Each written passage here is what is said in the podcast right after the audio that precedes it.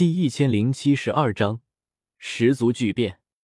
彩铃心中的疑惑太多了，眼前这十族斗圣，并非之前那两位中的，此刻他又带了这么多人来，态度又这么差，也不知道是敌是友，还是十族的斗圣间，自己出了什么倾轧？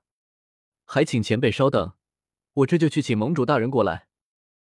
他如今实际掌管大爱盟，位高权重。担的压力却也极大，此刻只能继续拖延。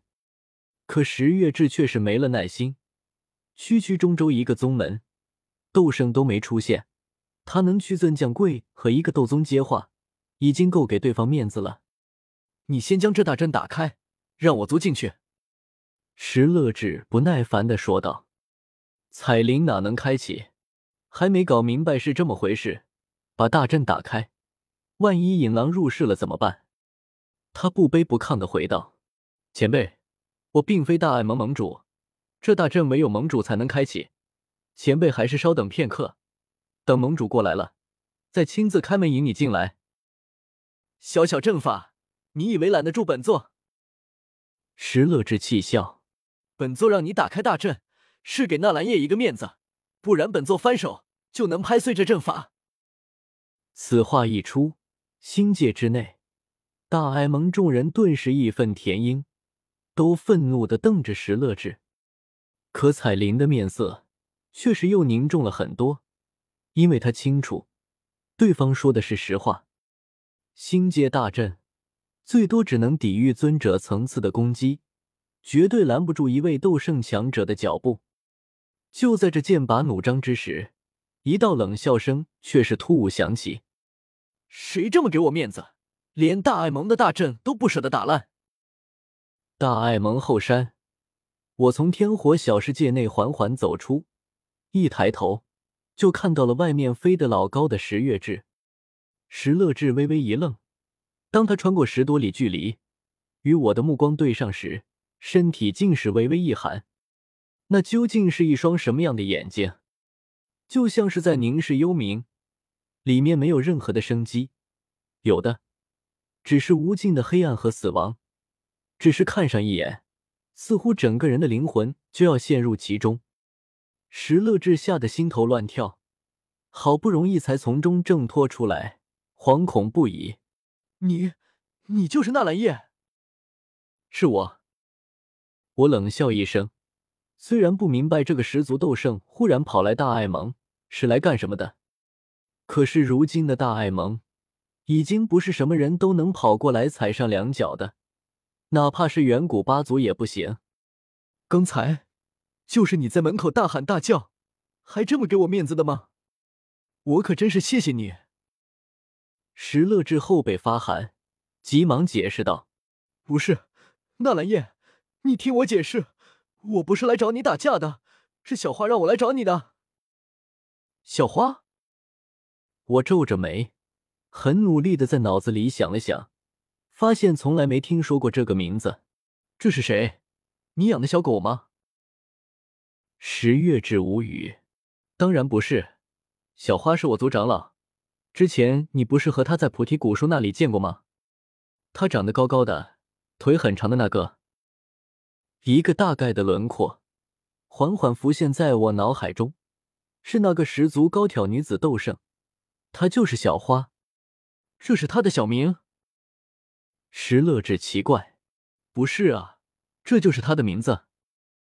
我，难怪他不肯告诉我名字，换我叫着名字，我肯定也不告诉别人。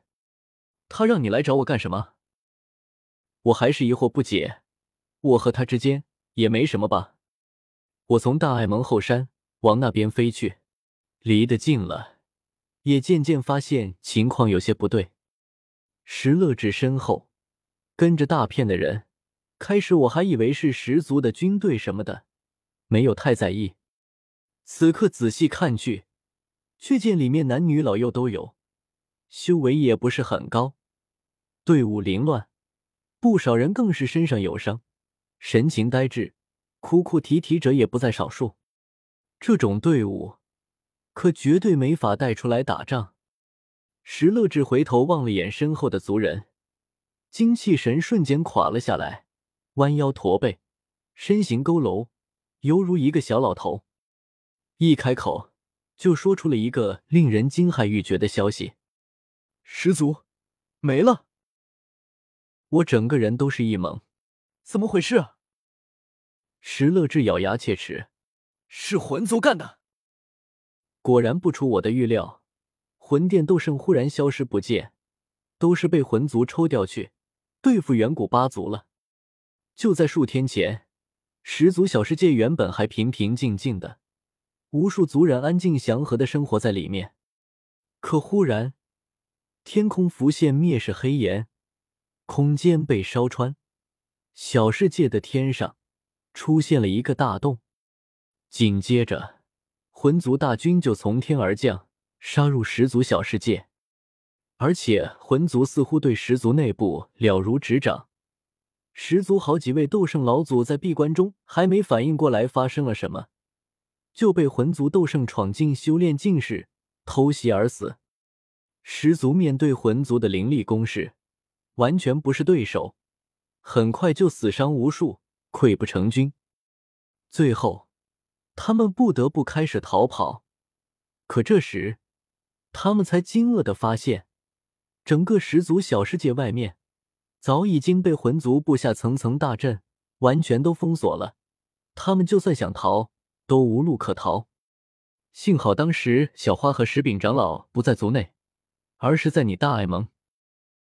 那时候，他们二人刚好从大爱盟返回族内。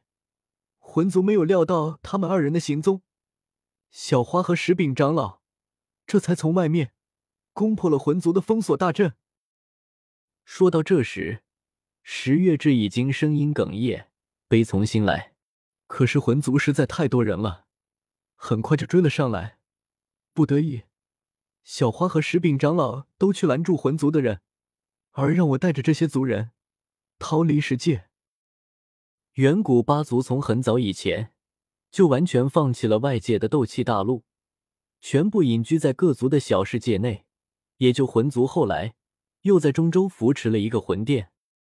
此时，十界突然被魂族攻破，十族众人流离失所，竟然是无处可去，无一处安身之所。石乐志看向我，神情有些尴尬。走之前。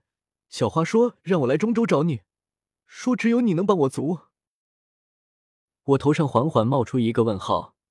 我和小花也不是很熟，难道就因为我喊了她一声表姐，就这么看重我？不过仔细一想，似乎也有道理。十族的敌人是魂族，魂族势力庞大，整个斗气大陆敢和魂族对抗的压根就没几个势力。